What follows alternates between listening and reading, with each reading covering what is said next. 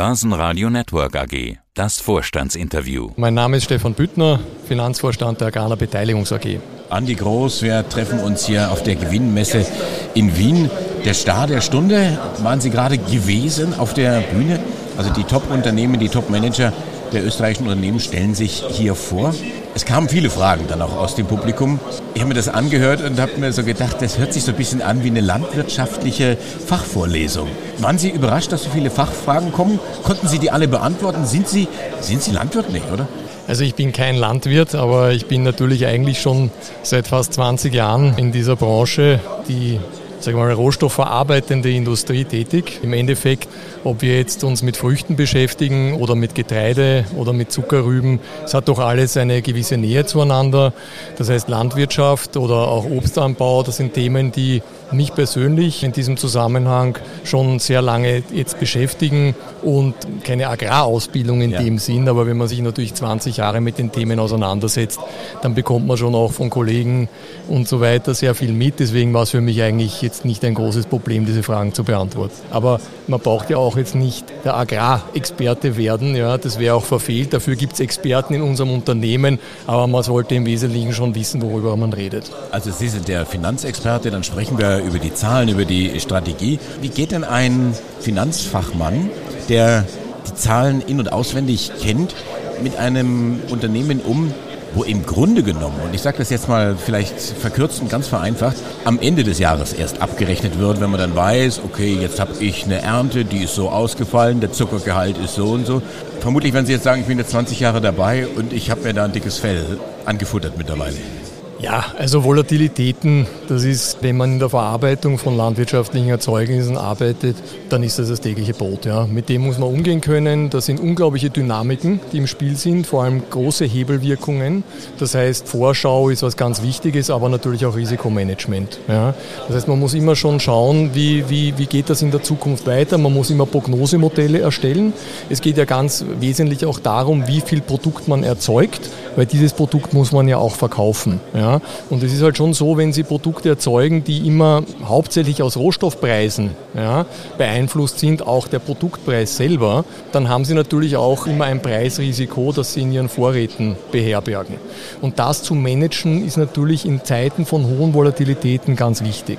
Das heißt, es ist ja nicht nur auf der einen Seite die Ergebnisprognose zum Jahresende hin oder eines Geschäftsjahres, sondern Sie müssen auch weiter blicken, wie können sich Märkte entwickeln, haben Sie eine Überversorgung, gehen Rohstoffpreise tendenziell im nächsten Jahr runter, weil sie natürlich auch immer ein Vorratsrisiko mit sich rumschleppen. Deswegen sollte man auch immer danach trachten, dass man Produktionen auch in den Markt bringt und zwar im gleichen Erntezyklus. Das heißt, Sie können mir jetzt eigentlich schon was zum Thema Dividende sagen. Ich könnte Ihnen jetzt natürlich schon etwas zum Thema Dividende sagen, was unsere operative Performance anbelangt. Ja. Die Dividende ist aber natürlich auch beeinflusst von, von der Bilanzstruktur. Das, was uns jetzt massiv beeinflusst hat, sind natürlich Working Capital Themen, also die Explosion bei Rohstoffpreisen, aber auch Energiekosten. Das haben wir eigentlich 2009 das letzte Mal gesehen. Das ist auch ein bisschen ein Phänomen von Krisen. Dann gehen Commodities traditionell im Preis sehr stark nach oben. Und das hat unser Working Capital natürlich auch jetzt in den letzten ein bis zwei Jahren massiv nach oben getrieben. Das heißt, die Verschuldung ist sehr hoch. Ja. Und wir müssen auch immer im Auge behalten, ob wir nicht auch Wachstumsschritte setzen wollen, beziehungsweise möglicherweise Akquisitionen am Programm stehen. Also das sind alles Dinge, die muss man nach vorne hin im Blick behalten. Ein aktuellstes Beispiel war, was ich glaube ich auch hier unlängst erwähnt habe bei dem Vortrag, die Importe von ukrainischem Zucker in die EU im ersten Quartal, wo wir auf einmal 100.000 Tonnen weniger Zucker abgesetzt haben als in einem normalen Jahr. Vielleicht ganz kurz zum Hintergrund, das war das Thema, die Ukraine darf Zucker exportieren in die EU zollfrei und das ist natürlich etwas, was ihnen dann das Leben schwer macht, weil auf einmal ein höheres Angebot an Zucker da ist. Vollkommen richtig. Das heißt, die Kunden substituieren dann teilweise und da sind 100.000 Tonnen Zucker innerhalb von drei Monaten weniger über den Verkauf rausgegangen.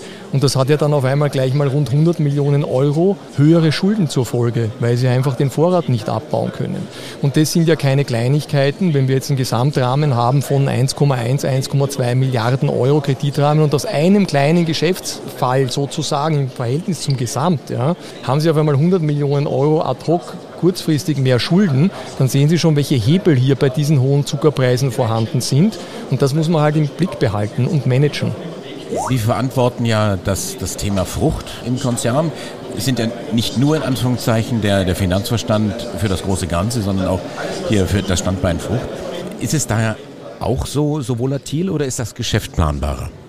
Also wir haben ja im Bereich Frucht haben wir zwei Divisionen. Das eine ist das Thema Fruchtsaftkonzentrate, das ist sehr ähnlich.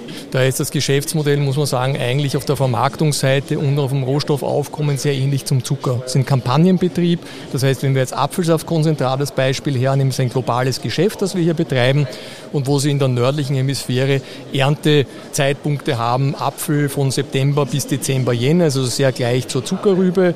Sie kaufen den Rohstoff auf, verarbeiten ihn, legen das Apfelsaftkonzentrat auf Lager und liefern das dann bis zum Anschluss der neuen Kampagne ein Jahr später an die Kunden eigentlich just in time aus.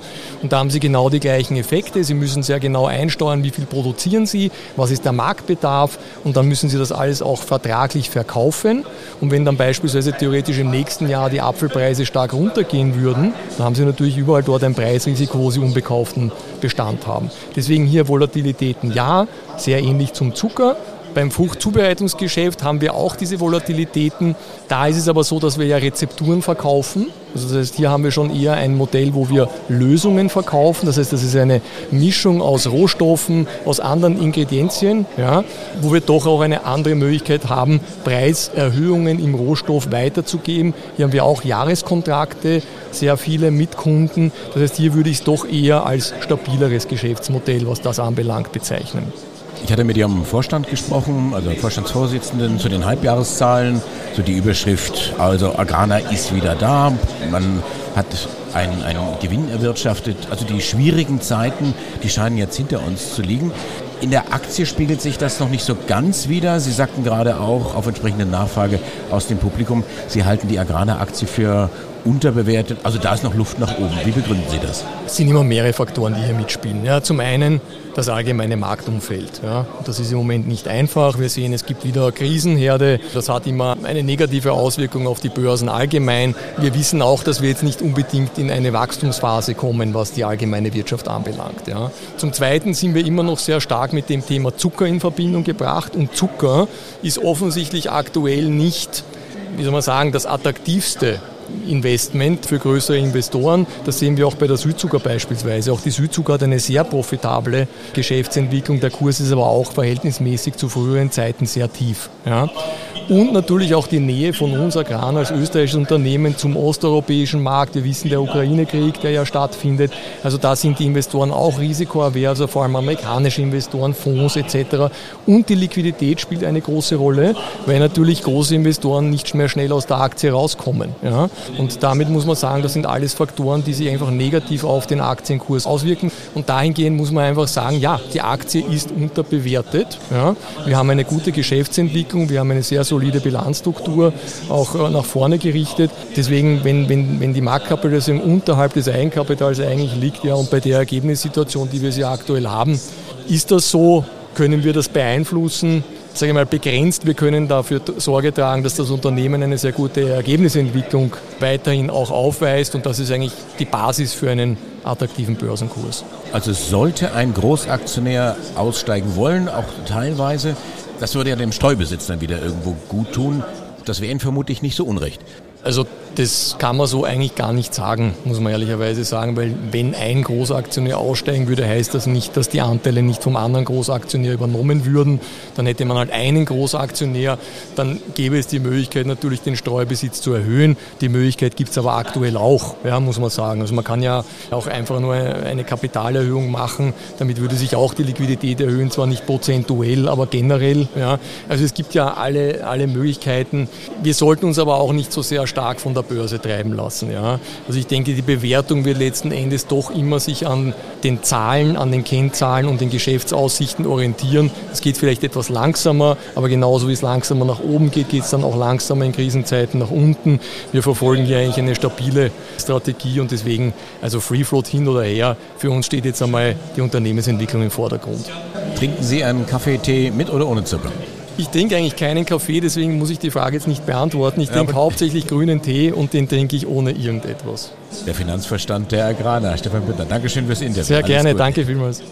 Börsenradio Network AG. Das Börsenradio für Privatanleger. Hat Ihnen dieser Podcast der Wiener Börse gefallen? Dann lassen Sie es uns doch wissen und bewerten Sie unseren Podcast mit vollen fünf Sternen. Vielen Dank und bis zum nächsten Podcast. Alles rund um Börse.